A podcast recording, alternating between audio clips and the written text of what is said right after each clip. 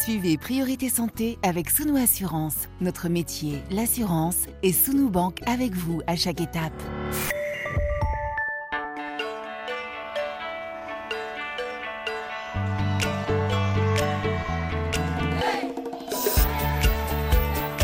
Priorité Santé. Caroline Paré. Bonjour à toutes et à tous. Priorité Santé vous retrouve aujourd'hui en Arménie pour de nouvelles rencontres à Erevan, mais aussi à Goris, dans les montagnes du sud. C'est par Goris, cette dernière ville arménienne avant le territoire du Haut-Karabakh, qu'ont transité en septembre dernier, en l'espace de trois jours, près de 100 000 personnes. Des files ininterrompues de voitures, une population déplacée sous la menace de la reprise d'une offensive de l'Azerbaïdjan et affaibli sur les plans physiques et psychologiques par un blocus de plus de 9 mois. Pénurie de nourriture, de médicaments, de carburant, nous vous proposons de rencontrer ces déplacés qui ont été accueillis dans toute l'Arménie, hospitalité de la population et prise en charge par des soignants, psychologues, psychiatres. Et cinq mois après, le traumatisme est toujours perceptible prise en charge du trauma de l'exil des Arméniens déplacés du Haut-Karabakh. C'est un reportage long format de Priorité Santé réalisé par Victor Hull.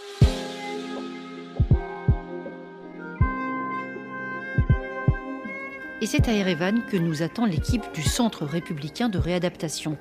Jardins et balançoires sous la neige, des cigognes perchées sur des arbres gelés, comme dans tous les établissements de santé de la capitale, on retrouve dans cette structure des déplacés du Haut-Karabakh, ce territoire que les Arméniens désignent par le nom d'Artsar.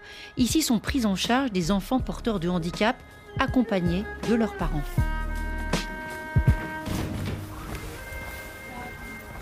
Dans l'un des trois bâtiments du centre de réadaptation, c'est la directrice Narine Manoukian qui nous accueille.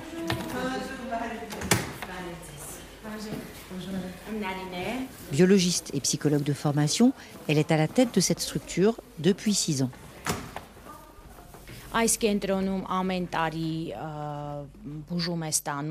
L'an dernier, 1147 enfants venus de toute l'Arménie ont été pris en charge ici, dans notre centre.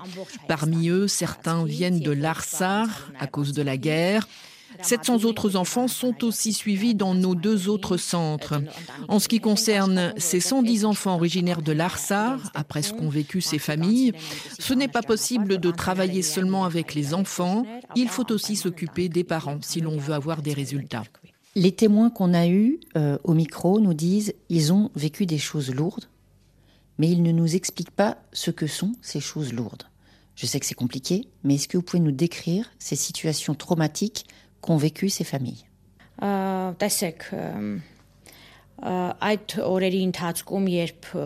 Nous n'avons jamais rompu le lien avec nos bénéficiaires, y compris quand ils retournaient chez eux, dans l'Arsar. Nous avions souvent les parents de nos patients au téléphone. Ils vivaient cachés dans des caves ou dans des bunkers. Après le blocus de huit mois, ils étaient sous-nourris, terrorisés parce que vers le 19-20 septembre, ils avaient déjà eu des informations sur ce qui se passait dans les villages, les violences sur des personnes âgées, des femmes et des enfants perpétrées par des combattants azerbaïdjanais. Ils pensaient qu'ils ne pourraient jamais sortir de leur cave pour traverser la frontière et venir en Arménie.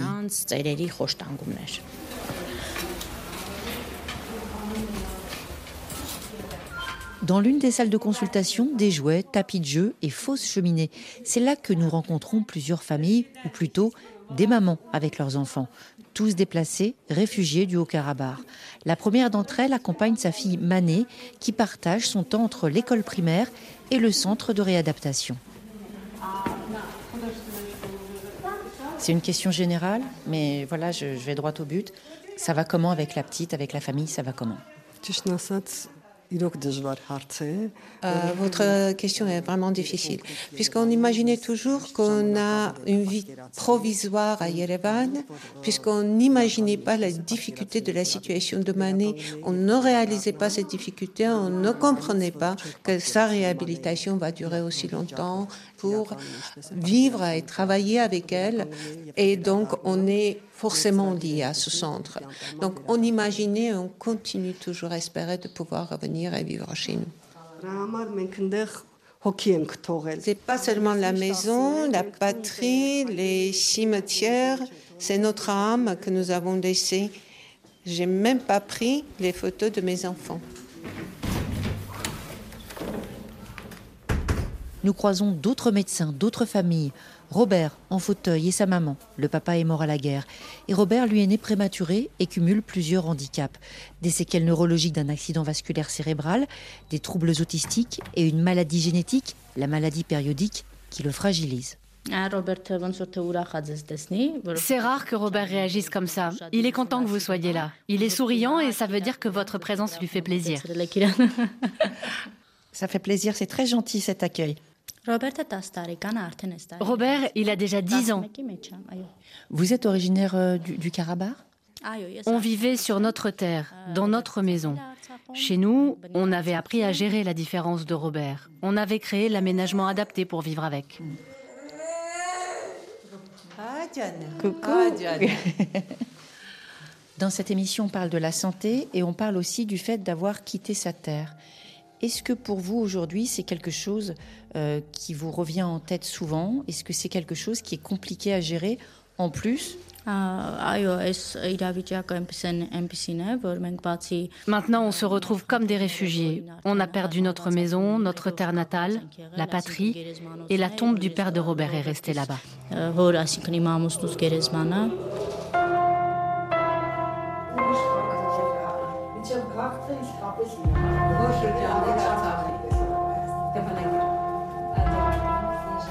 Une dernière rencontre dans ce centre de réadaptation d'Erevan.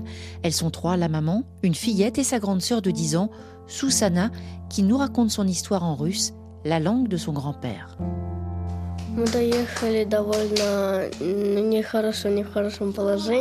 La route, c'était pénible, difficile. Ça a duré quatre jours, beaucoup d'attentes. Et nous avons même dû laisser une voiture, avec toutes nos affaires dedans, sur le bord de la route. Il y avait des jouets à toi dedans? Je n'ai pas pu prendre de jouets. Il n'y avait pas la place dans la voiture. Juste mon petit lièvre en peluche. Aujourd'hui, est-ce que tu te sens confortable dans ta nouvelle maison? Est-ce que tu dors bien? J'avais trop peur.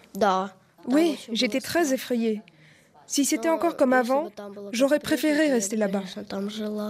Une dernière question, ça va comment à l'école? Je suis très bien. Mes nouvelles amies sont gentilles. Ma maîtresse aussi. Elle explique très bien. Merci. Welcome again. Merci pour tout. Thank you. Merci. S'éloigner du Haut-Karabakh, c'est aussi mettre de la distance avec la menace et les épreuves, sécuriser des familles traumatisées, c'est ce qu'on nous explique sur place.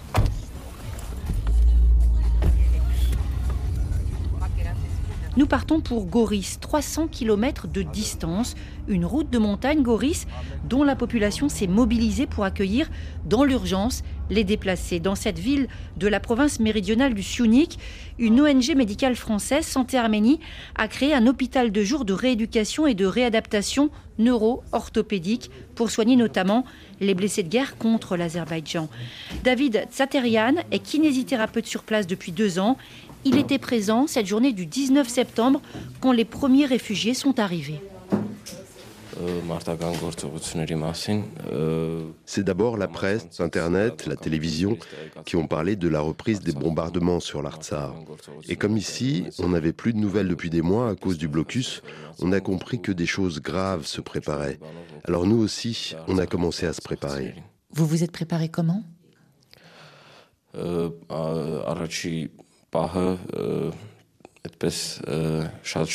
Les premières heures, on était nous aussi en état de choc. On ne comprenait pas ce qui se passait, on ne savait pas comment s'organiser. C'était un peu désordonné, mais très vite on a compris que ce n'était pas de spécialistes dont ils avaient besoin, mais de personnes, d'hommes et de femmes. Donc il a fallu s'organiser. C'était quoi la première urgence?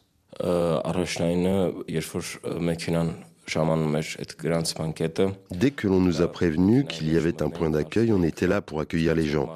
Ce sont d'abord les voitures qui sont arrivées. Nos premières actions, c'était déjà leur demander s'ils avaient faim ou soif, s'ils avaient des personnes malades ou qui avaient besoin de médicaments. Et dans les voitures, on a malheureusement vu des personnes évanouies ou des personnes décédées. Nos premières actions, c'était ça. Et le soir, surtout, il fallait les rassurer. Les premières phrases, c'était de leur dire ⁇ Vous êtes en Arménie ⁇ parce que certains d'entre eux n'y croyaient pas. Accueillir tous ces gens qui allaient très mal, comment est-ce que vous faisiez justement après pour l'organisation matérielle, pour le logement, pour euh, leur donner de la nourriture, tout ça, ça a été organisé comment? Euh, D'abord, tous ceux qui sont rentrés par Goris ont été enregistrés. Ensuite, il n'y a pas eu de problème alimentaire parce que la population s'est organisée. Non, aucun problème pour la nourriture. L'ensemble des hôtels ont été vidés pour les accueillir. Mais très vite, il n'y a pas eu de place. Du coup, c'est la population qui a accueilli une grande partie des gens chez eux. Et par la suite, on a vu que Goris ne pourrait pas tout assumer. C'est là que d'autres villes ou villages de notre région du Siounik ont commencé à les accueillir. Il y avait un lieu de rassemblement parce que là on est à Goris, c'était en bas de la ville là-bas, comment ça se passait?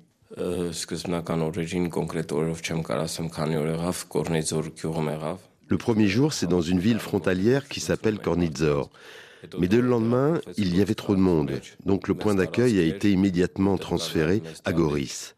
C'est le théâtre qui a été réquisitionné avec ses grandes salles et des sièges pour se reposer. Ensuite, on pouvait y recevoir tous les organismes qui voulaient aider pour distribuer la nourriture et les médicaments. Cela fait trois mois que ça s'est passé. Aujourd'hui, est-ce que vous y pensez encore?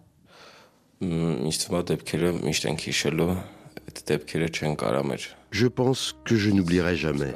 J'y pense tous les jours. C'est une partie de mon pays que j'ai perdue. Et j'ai vu toutes ces souffrances qu'ont subies ces gens, voir ces personnes qui ont tout perdu. Ils ont perdu leur terre, ils ont perdu leurs enfants, leurs parents.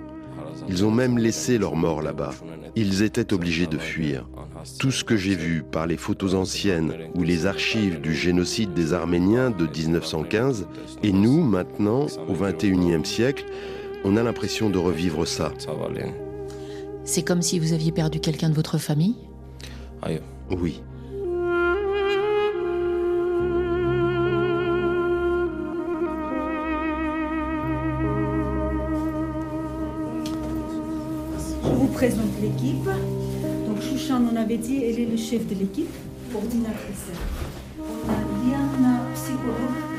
La prise en charge des habitants traumatisés, chez les plus jeunes, enfants, adolescents, le soulagement d'en finir avec les privations et toujours dans ce centre médical de Goris, une psychologue est à l'écoute des victimes du blocus et du conflit. Bonjour, je suis Liana Torosian, je suis psychologue clinicienne, j'habite et je travaille à Goris et depuis que la Santé Arménie a créé le centre de rééducation, depuis l'ouverture, je travaille avec les blessés de guerre, avec leur entourage et leur famille. Est-ce que c'est spécial de soigner à Goris par rapport à soigner ailleurs en Arménie? Et je donne cette précision pour les auditeurs, c'est parce que Goris, c'est vraiment juste à côté du territoire voisin du Haut-Karabakh. Euh, bien sûr qu'il y a une grande différence. D'abord, c'est très éloigné. C'est une ville qui est vraiment frontière, très loin de la capitale. Il y a très peu de professionnels de santé, surtout en psychologie. Soit ces professionnels sont formés ailleurs, ils restent ailleurs, ils ne reviennent plus. Et il y a une différence par rapport à la population, la différence euh, de la langue, certaines manières culturelles et aussi la mentalité. On parle dans cette émission des conséquences euh, bah, de l'exode massif de population, voire total de population du Haut-Karabakh. Euh, vous étiez là au premier jour quand ils sont arrivés?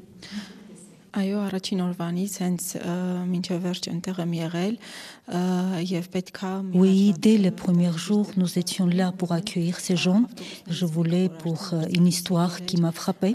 En fait, quand les cars se rapprochaient à Goris, on attendait beaucoup de bruit dans les cars, des voix des enfants, des cris, et on pensait qu'il y a quelque chose qui n'est pas normal. Est-ce que c'est une dispute? Est-ce qu'il se passe quelque chose? Mais tout simplement, les enfants, ils ont vu des magasins remplis des aliments et étaient, c'était leur cri de joie, voir des aliments. Si les enfants étaient émerveillés devant les magasins de nourriture, c'est parce qu'il y avait eu le blocus pendant des mois et des mois et qu'une bonne partie, et c'est aussi ce qui a expliqué cet exode, les gens qui ont fui étaient en état de sous-nutrition. Ils étaient véritablement affamés.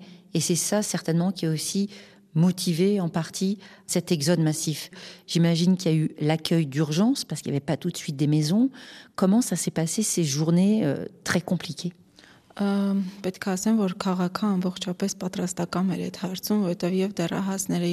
Certes, la ville n'était pas prête pour accueillir autant de gens comme ça en très peu de temps, mais tout le monde était là pour participer au travail, même les personnes âgées, même les enfants. Ils sortaient, on était prêts dans les endroits où les cars arrivaient, où les personnes euh, exodées arrivaient. Au début, euh, ils étaient accueillis dans les hôtels. Les hôtels étaient vidés pour les accueillir. Par la suite, certaines personnes étaient logées dans les appartements, dans les maisons. Mais très vite, euh, la plupart des Artsakhois sont partis d'ici. On ne peut pas diagnostiquer une population dans son ensemble, mais si vous deviez dire d'état psychologique général de ces populations exilées, c'était quoi à ce moment-là?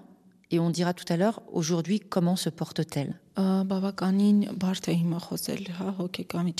Très difficile vraiment d'écrire avec quelques mots leur état psychologique d'une manière générale.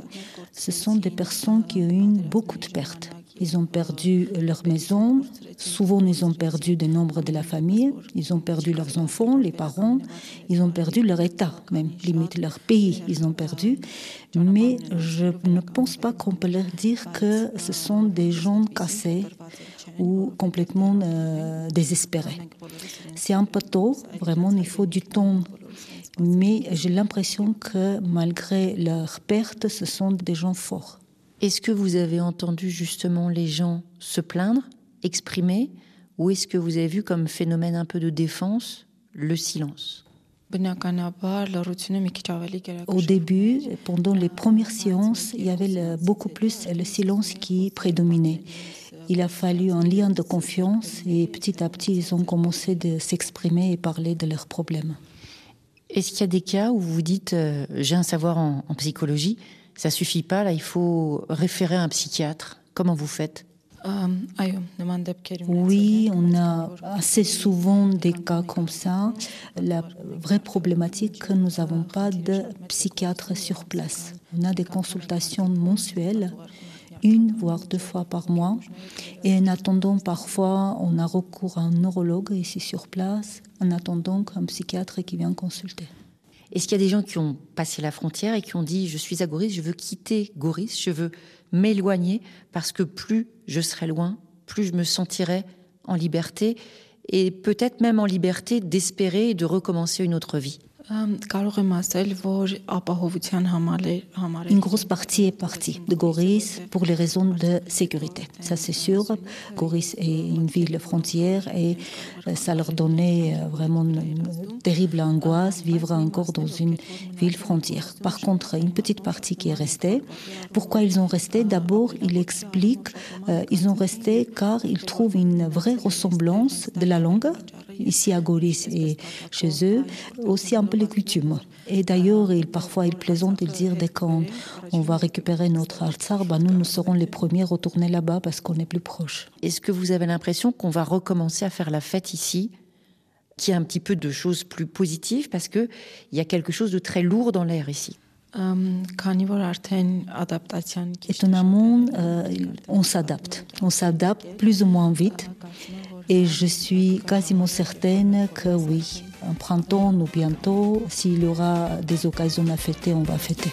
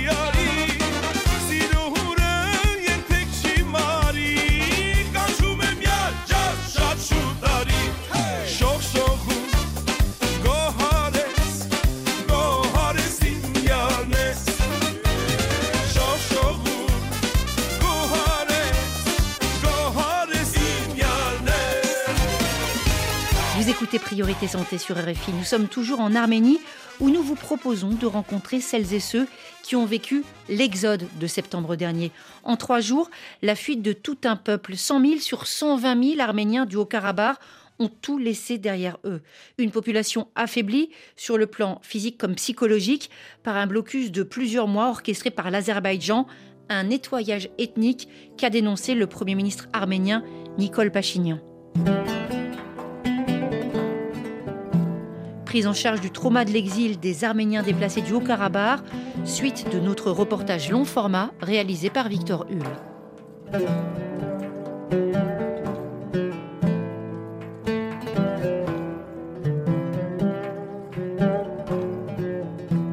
L'Arménie compte 3 millions d'habitants et la diaspora arménienne, elle, est trois fois plus nombreuse. Certains de ces Arméniens d'origine, souvent descendants des survivants du génocide de 1915 perpétré par l'Empire ottoman, ont conservé des liens avec la République du Caucase, liens affectifs ou professionnels mis à contribution lors des épreuves, qu'il s'agisse du tremblement de terre de 1988 et également lors des deux guerres du Haut-Karabakh.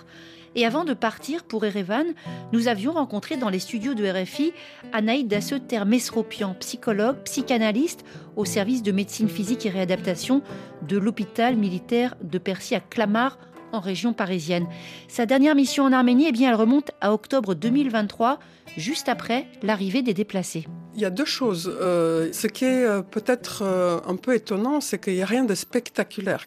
Évidemment, on est allé à Goris puisque nous avons des équipes mobiles que nous avons mises en place là-bas pour s'occuper des soldats qui sont revenus ou qui sont encore sur la frontière et blessés pour s'occuper d'eux et de leur famille. Donc il y a cette tension qui est là, mais il y a la force de vie qui fait que les gens font comme si le quotidien est là, en fait.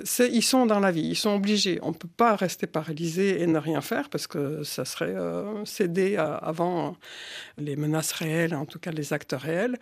Mais la menace, elle plane toujours, en fait, sur les frontières. Aujourd'hui, comment est-ce que vous nommez celles et ceux qui ont fui leur terre, le Haut-Karabakh, à l'automne dernier? Vous les appelez des réfugiés, des exilés? Comment vous les désignez? Ils sont réfugiés, euh, évidemment, mais euh, ils sont exilés de leur terre d'origine, de leur vie, en fait. Ils sont vraiment exilés de leur vie. Il faut quand même s'imaginer, c'est irreprésentable pour chacun de nous, on peut le dire avec les mots, mais à vivre, on les a rencontrés, évidemment, hein, parce qu'on a nos collègues avec qui on travaillait là-bas, dans un centre euh, psychosocial. Toute l'équipe a fui, ils ont mis 36 heures pour faire les 30 km, à peu près, quelque chose comme ça faut imaginer ça, vous partez du jour au lendemain, vous laissez toute votre maison, vous partez avec deux couvertures, trois pulls et rien d'autre, quoi, en fait. Donc, ils ont dû fuir parce que c'était un risque vital, mais c'est aussi un acte héroïque.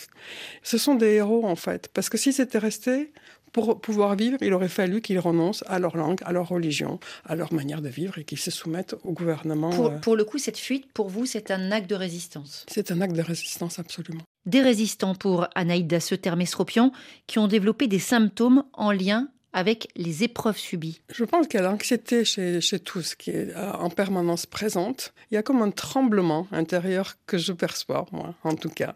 Que le fait qu'ils se remettent dans l'action, évidemment, on n'est pas dupe, hein, c'est que c'est aussi pour tenir. Et en fait, ils ont besoin d'être soutenus. C'est comme euh, il y a trois ans, juste dans l'immédiat après-guerre, quand on a commencé à travailler avec eux, ce qu'il fallait, c'était qu'on soutienne les équipes de professionnels, les psychologues, les psychiatres qui travaillaient là-bas, parce qu'ils avaient vu tellement d'horreur que forcément, personne n'est une machine ils étaient touchés et il y avait des répercussions pour eux aussi. Donc notre manière de travailler avec eux, c'est de créer encore un autre espace tiers. Eux, ils sont tiers. C'est ce qu'on fait avec eux parce que ils peuvent le reconnaître, et c'est ce qui est précieux, c'est que parfois ils sont tellement touchés qu'ils ont du mal à entendre et à prendre du recul pour entendre et pouvoir être vraiment aidants. Et donc là, on vient mettre cet espace tiers qui leur permet de se décaler un petit peu, d'avoir le pas de côté pour pouvoir mieux aider encore les professionnels, les soignants en santé mentale le savent, ce type de traumatisme, ça peut à long terme être beaucoup plus, on va dire, facteur de fragilité sur le plan de la santé mentale, schizophrénie, bipolarité, ça peut être un facteur non pas déclenchant, mais qui peut activer sur le long terme ce genre de pathologie. Donc, il faut agir.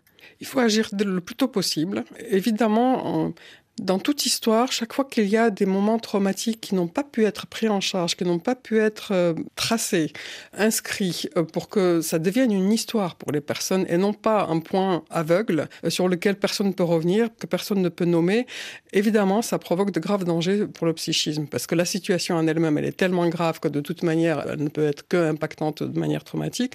Mais si en plus on la prend pas en charge pour l'élaborer, mais petit à petit, hein, parce que ça dépend de ce qu'ils ont vu, ce qu'ils ont vécu, et, et, chacun avec son histoire de manière différente, mais pour pouvoir l'élaborer petit à petit, parce que le trauma, c'est quoi? C'est un choc. On est en état de choc, on ne peut pas penser, on ne peut pas élaborer, on est juste euh, complètement saisi et arrêté. Et donc, souvent, ces effets continuent, et euh, en tout cas, ils peuvent se remettre en mouvement dans la vie, mais cette part-là reste sous silence. Et si cette part traumatique, justement, on la prend pas en charge pour l'élaborer et l'inscrire dans l'histoire, en plus avec l'histoire des Arméniens où il y a un silence quand même sur le génocide de 1915, ça fait un symptôme qui se répète en fait. C'est une accumulation de symptômes. Donc si les familles garde le silence sur ce qui arrive, ça ne peut que accroître les risques de pathologies graves, effectivement. Alors, vous avez parlé de la prise en charge de la part de ces soignants, notamment en santé mentale, qui arrivent du territoire du Haut-Karabakh. Vous parlez aussi, vous, en tant qu'intervenante pour une ONG basée en France et qui intervient en Arménie. Est-ce qu'il y a une coordination de toutes ces actions, par exemple au niveau de l'État? Comment est-ce que chacun fait pour se répartir son rôle en santé mentale? Donc ici, l'ONG a été créée par euh, le professeur Arsène Mekignan, qui est professeur de médecine interne à Saint-Antoine, ici, à Paris. Et on a la coordination avec le ministère de la Santé en Arménie, les grands professionnels qui sont inscrits dans le registre du ministère de la Santé, qui nous a donné sa confiance euh, assez rapidement, parce qu'on a mis des choses en place que l'on voulait pérennes. Ils voient que elles sont pérennes parce qu'il y a beaucoup d'ONG qui viennent mais qui ne peuvent pas tenir dans la durée. Nous, ça a été le principe de départ, que ce soit inscrit dans la durée. Et donc, on travaille vraiment de concert avec eux et on est toutes les semaines, au moins une fois par semaine, voire plutôt trois, quatre fois par semaine, on est en lien avec eux pour les supervisions, pour l'organisation et pour la suite des actions à mener. Vous le savez, hein, on le sait, et les auditeurs le savaient aussi, la santé mentale, dans de nombreuses régions du monde, si ce n'est partout, c'est un vrai tabou. Est-ce que vous avez observé des obstacles dans la prise en charge ou à l'inverse aujourd'hui, il y a un tel besoin que toute prise en charge en santé mentale, elle est bienvenue alors, c'est l'effet bienfaisant, on va dire, de cette euh, guerre quand même et de cet exil euh, pour toute la population du Haut-Karabakh, c'est que la santé mentale est devenue une priorité en Arménie aussi. C'est tabou comme dans beaucoup d'endroits, on dit au plus en Arménie, mais euh, enfin, je le vois ici en France, mm. c'est tabou partout. Sauf que là, ils voient la nécessité vraiment et l'urgence qu'il y a et les effets que cela peut apporter. Donc, vraiment, il y a, elle l'a constaté aussi, la ministre de la Santé que je connais, Anaïta Banessian, elle est tout à fait pour, dès le départ, elle a été absolument soutenante pour euh, le projet de santé mentale. Des symptômes qui sont aussi pris en charge en fonction des parcours et des vulnérabilités spécifiques. Nous retournons à présent à Erevan.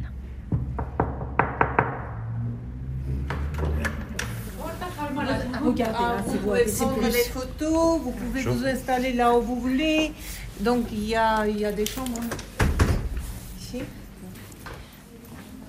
Alors, je rentre dans un, appartement hein, au centre d'Erevan, euh, un appartement qui est en fait un cabinet de psychologie qui réunit plusieurs euh, praticiens ici. C'est un local qui est spécialisé dans la prise en charge des enfants et des adolescents. Il y a aussi bien l'assistance qui est faite aux petits, aux enfants, aux ados, mais aussi a des prises en charge familiales. Et eh ben, ça ressemble à beaucoup de cabinets de psychopédiatrie, on va dire, avec euh, des sièges pour échanger, pour parler. Et puis au fond, il y a une petite salle de jeu derrière une petite barrière, donc tout est à hauteur d'enfant, des chaises à hauteur d'enfant, une maison de poupée, des livres, des jeux de société, tapis, moquettes pour s'installer par terre, parce que c'est vrai que c'est beaucoup plus pratique pour jouer. Et on va tout de suite euh, rencontrer l'une des cliniciennes, l'une des psychologues qui travaille ici. Et depuis ces derniers mois, et même on peut dire ces dernières années, eh bien, son activité de praticienne, elle est aussi ponctuée par l'actualité et l'actualité du Haut-Karabakh. On va la rencontrer tout de suite. Tatevik Abramian, bonjour. Bonjour. Je vais vous demander de vous présenter euh, et m'expliquer en quelques mots la nature de votre travail. Donc, je suis psychologue et je travaille avec les enfants et les adolescents et avec leurs familles aussi. Vous prenez en charge des enfants du Haut-Karabakh avec plusieurs vagues de traumatisme, on va dire, puisqu'il y a eu la guerre de 2020, Il y a eu l'exode euh, récent, il y a quelques mois, à l'automne. Est-ce que vous avez vu chez les enfants des manifestations différentes par rapport à ces deux drames de l'histoire de la population arménienne et des Arméniens du Karabakh?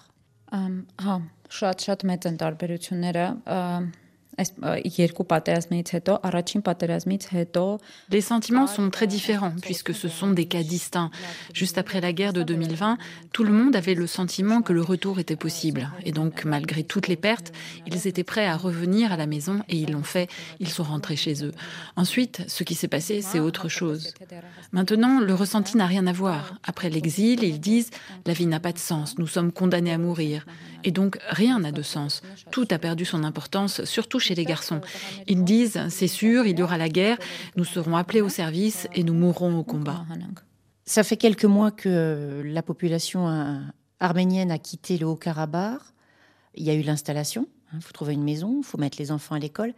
Est-ce que le gros des traumatismes, il arrive maintenant, fin janvier, début février, parce qu'il a fallu avant bah, faire la première urgence, et puis maintenant on est dans la deuxième étape?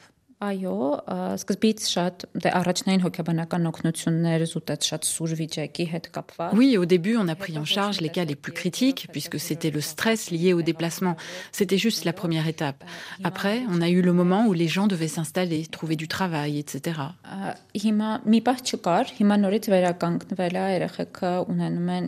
Et maintenant, les symptômes commencent à apparaître. Les cauchemars, l'énurésie pour les plus petits. Chez les adolescents, c'est la peur de ne pas être accepté par les Arméniens d'Arménie, la peur d'être rejetés à l'école, parce qu'ici, les mentalités, les modes de vie sont différents par rapport à ceux qu'ils ont connus à Stepanakert. En ce qui concerne ces enfants que vous prenez en charge, comment ça se passe? Est-ce que les parents doivent payer ou est-ce que c'est gratuit? Non, c'est gratuit, bien sûr. C'est gratuit. Nous participons à différents projets et il y a toujours un volet dédié à l'Artsar et à la prise en charge des adolescents. Et ça, c'est toujours gratuit. J'ai d'autres patients qui peuvent payer, eux payent. Mais quand on nous appelle en disant cet adolescent vient d'Artsar, là, c'est gratuit.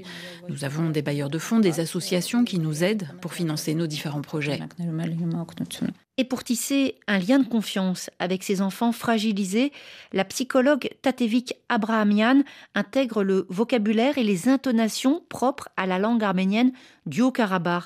Adaptation aussi au vécu traumatique en excluant par exemple les jeux qui font référence à la guerre. Adolescente, il ne veut pas parler beaucoup sur la guerre parce que c'est le sujet très émotionnel pour lui et vraiment il ne parle pas.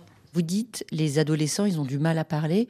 Est-ce que vous avez des méthodes justement pour ce traumatisme de l'exil? Les méthodes sont très différentes. Ça dépend. On travaille de façon individuelle ou en groupe. Ils sont plus ouverts en individuel. En groupe, on privilégie l'art-thérapie. Ils s'expriment mieux dans ces cas-là.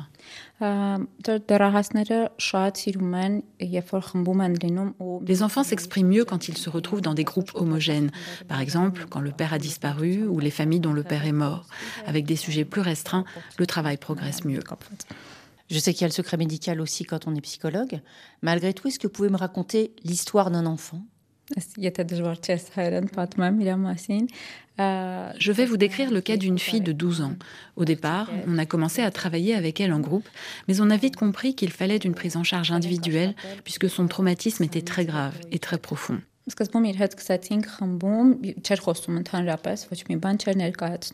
Au départ, elle ne parlait vraiment pas, mais elle a accepté les entretiens individuels, sauf qu'elle ne voulait pas parler de la guerre.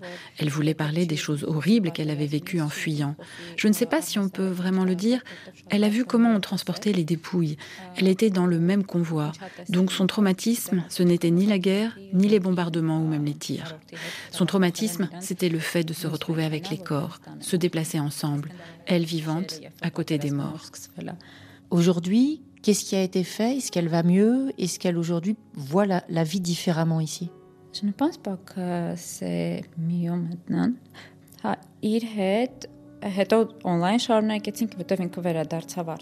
Au début, elle consultait en présentiel, après en ligne, car elle était rentrée chez elle après la guerre de 2020. Jusqu'au début du blocus du Karabakh, elle allait bien. Donc elle est revenue à Erevan maintenant. Et on continue de travailler avec elle car son sentiment d'insécurité est très aigu. Elle sursaute, elle a des insomnies et ses visions du premier trauma sont revenues. Donc on retravaille avec elle. Écouter, accueillir, hospitalité, entraide, des soins gratuits et un statut de réfugié créé dans l'urgence, certains ressortissants ne possédant pas la citoyenneté arménienne. Caroline, Euh, enchanté. Je suis en train de faire du thé. Et dans un appartement du centre-ville, nous avons pris place dans le salon, un piano, un canapé autour d'une table où une hôtesse nous a offert une tasse de thé. Je vais lui donner la parole dans quelques instants, mais euh, d'abord un point commun entre les deux femmes qui sont autour de cette table, à côté bien sûr de Victor Hull qui est toujours avec nous. Elles portent toutes les deux le même prénom, hein. Alors Asmik qu'on va entendre pendant ce reportage ou qu'on a peut-être déjà entendu, vous êtes notre interprète pour ce reportage. Expliquez-nous votre lien avec cette maison. Donc je m'appelle Asmik Barhoudarian et c'est l'appartement de mes beaux-parents.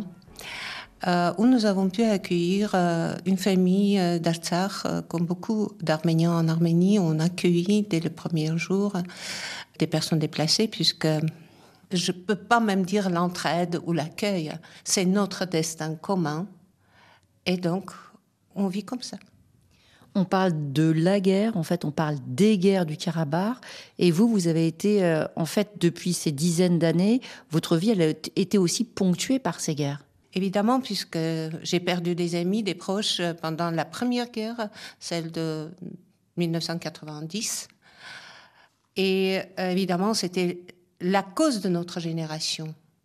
Pour nous, c'était important de résoudre ce problème et ne pas laisser ce problème à nos enfants, mais malheureusement, on a laissé ce problème à résoudre à nos enfants et à la jeune génération d'aujourd'hui. Vous, vous êtes arménienne d'Arménie. Est-ce que vous avez l'impression que ça a aussi réactiver des vieilles blessures chez les Arméniens d'ici? Tous les Arméniens qui habitent en Arménie ont des racines. Ça peut être le lac Van, ça peut être Artsakh. Évidemment, le trauma de nos grands-parents et de nos arrière-grands-parents a parlé toujours. Tout simplement puisque on n'a pas traité ce trauma. Puisqu'on a essayé de ne pas parler pour ne pas transmettre le trauma, au lieu de parler différemment. Vous n'avez pas dit le mot, donc vous aussi, vous continuez. Alors, ce trauma, c'est quoi ce trauma? Le trauma d'être génocidé. Et comme ma grand-mère disait toujours, hein, il faut gâter les enfants arméniens tant que c'est possible. On ne connaît pas son destin. On ne sait pas ce qu'il verra dans sa vie. Ça veut dire que si tu es né arménien, tu es toujours euh, menacé moi, j'ai compris ça à l'âge de 5 ans quand j'ai posé à ma grand-mère la question est-ce qu'on peut mourir autrement que d'être tué?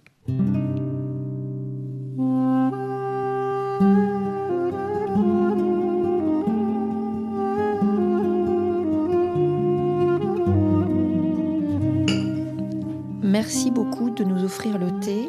Vous nous accueillez dans cette maison où vous avez été recueillis. Est-ce que, madame, vous pouvez vous présenter?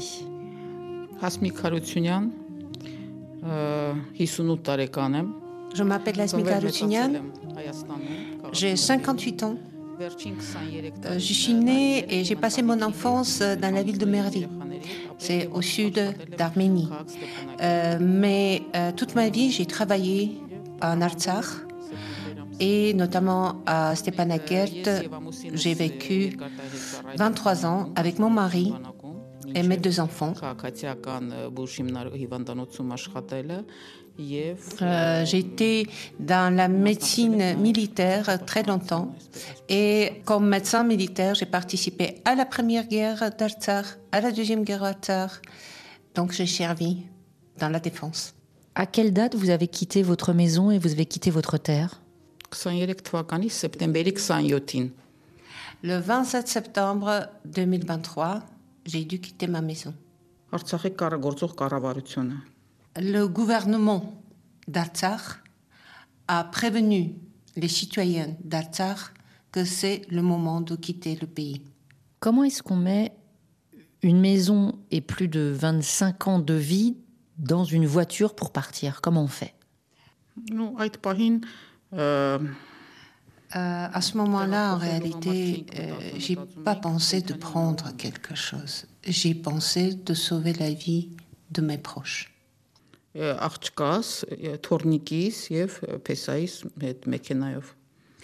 Ma fille est mariée, euh, j'ai un petit-fils et j'ai le mari de ma fille. C'est avec eux que j'ai quitté Atsar. Ah, C'est-à-dire, j'ai pris dans mes bras mon petit-fils d'un an et je suis euh, partie. Vous avez repris un travail ici, euh, dans la capitale arménienne?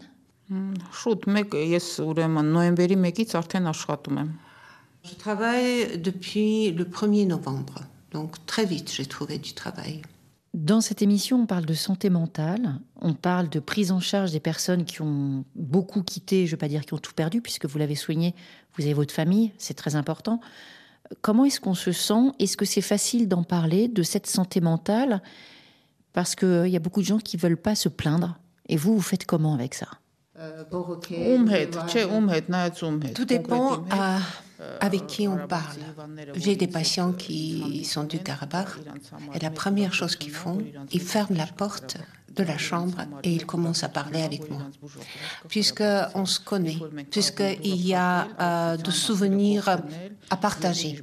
Et donc, ils ne veulent pas être entendus par les autres, mais ils veulent parler et ils, ils sont parfois vraiment heureux de retrouver un médecin qui vient de Stepanakert, qui vient d'Altar ce sentiment d'utilité que vous évoquez et la sécurité. Est-ce que vous êtes aussi venu ici à Erevan parce qu'on se sent plus en sécurité quand même à, près de 4 heures de route de Goris, de la frontière, et que rester là-bas, près du pays, près de la ligne de front, parce qu'il y a encore des échanges de tirs de temps en temps, est-ce que vous sentez plus en sécurité ici?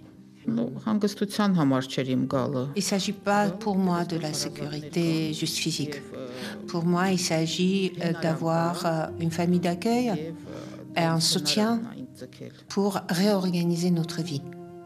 Réorganiser votre vie parce que c'est fini pour vous, euh, le Karabakh, l'Atsar, c'est fini, c'est derrière vous. J'ai toujours de l'espoir.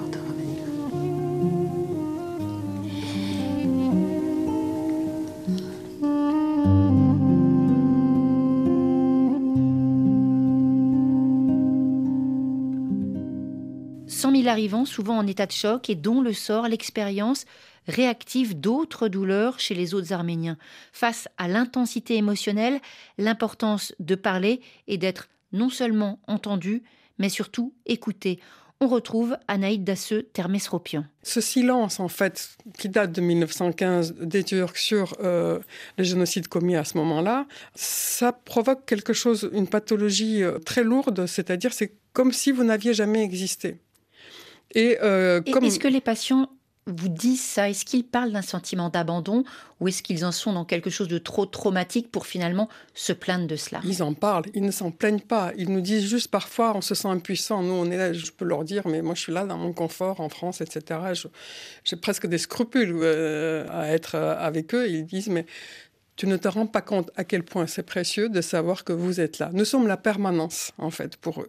Et cette idée de permanence, elle est fondamentale, je crois. Quand vous dites nous, c'est la diaspora? C'est la diaspora. Et là, nous, dans notre euh, exercice, euh, avec Santé Arménie, on a dit on est là pour la durée et nous tenons parole, si je puis dire. On continue, on est avec eux et euh, cette permanence-là, elle est fondamentale parce que ça ne fait pas répétition avec la rupture de l'histoire à laquelle ils sont confrontés, c'est-à-dire les frontières qui ne sont pas respectées, qui sont grignotées petit à petit, le silence sur ce qui se passe pour eux. Mais là, nous, on n'est ni dans le silence ni dans la fuite. On est là et on est avec eux. Ils disent que c'est la chose la plus précieuse pour eux. Est-ce que les personnes qui subissent de près ou de loin ces événements aujourd'hui au Haut-Karabakh et en Arménie, elles parlent d'une réactivation d'une mémoire traumatique? Pas tous. Certains en parlent, mais comme presque d'une fatalité. Et ça, ça m'alerte, en fait. Ça, ça vous alerte ou ça vous désole? Ben, ça me désole et ça m'alerte en me mm. disant, ben, en fait, parce que pour certains, c'est comme une résignation. Ils disent, oh, mais de toute façon, c'est notre histoire, c'est comme ça. Il faut bien qu'on supporte. Ben non, il faut bien trouver une manière de résister, en fait. Et donc, euh, c'est là-dessus qu'on doit intervenir et ne pas laisser ça comme une fatalité à laquelle ils vont être soumis. Certains appellent ça la grande catastrophe. Mm. Vous avez l'impression que cette grande catastrophe, elle n'arrête pas de se répéter? Oui, j'ai peur moi-même qu'elle se répète, en fait. Vu le silence du monde sur ce qui se passe, je dois dire que je crains que ça se répète. Certains peuvent se dire par rapport à ce qu'ont subi toutes ces populations, euh, avoir un entretien, à quoi ça sert vraiment? Qu'est-ce que vous leur répondez? Avoir un entretien, à quoi ça sert? C'est juste leur ouvrir la possibilité que la vie peut être euh, aussi euh, pensable dans tous les sens du terme, dans les deux écritures, avec un E et comme pensée, comme des pansements qui peuvent permettre de tenir et d'avancer. Et parler, ça peut les sauver? C'est justement, je crois que l'un des premiers moyens, évidemment, une fois qu'il n'y a pas de, risque vital, mais euh, justement, compte tenu de la question du silence, même quand on n'a pas eu une histoire aussi tragique que celle des Arméniens, parler, c'est ne pas mettre sous silence. Et donc, c'est remettre dans le vivant, dans l'écriture du vivant. C'est fondamental. Ils sont sans trop savoir pourquoi, hommes, femmes et enfants qui ne voulaient que vivre avec des gestes lourds comme des hommes ivres, mutilés, massacrés, les yeux ouverts d'effroi. Ils sont tombés en invoquant leur Dieu au seuil de leur église ou le pas de leur porte en troupeau de désert titubant encore terrassé par la soif, la faim, le fer, le feu. Nul n'éleva la voix dans un monde euphorique, tandis que croupissait un peuple dans son sang. L'Europe découvrait le jazz et sa musique, les plaintes des trompettes couvraient les cris d'enfants sont pudiquement sans bruit, par milliers, par millions, sans que le monde bouge, devenant un instant minuscule fleur rouge, recouvert par un vent de sable, et puis d'oubli. Prise en charge du trauma de l'exil des Arméniens déplacés du Haut-Karabakh, c'était un reportage long format de priorité santé réalisé par Victor Hull. Merci à Didier Bleu et à Damien Roucou et pour son aide au docteur Karine Chabazian de Santé Arménie. Demain, toujours en Arménie, nous allons parler de la prise en charge des blessés de guerre. Chirurgie, neurologie, rééducation, psychiatrie, soigner les blessés du conflit des 44 jours de 2020 dans le Haut-Karabakh, mais aussi de jeunes appelés pris pour cible aux frontières de l'Arménie. On se donne rendez-vous à 9h10 temps universel 13h10 à Erevan. Et d'ici là, portez-vous bien. La mort les a frappés puisqu'ils étaient fautifs d'être enfants d'armée.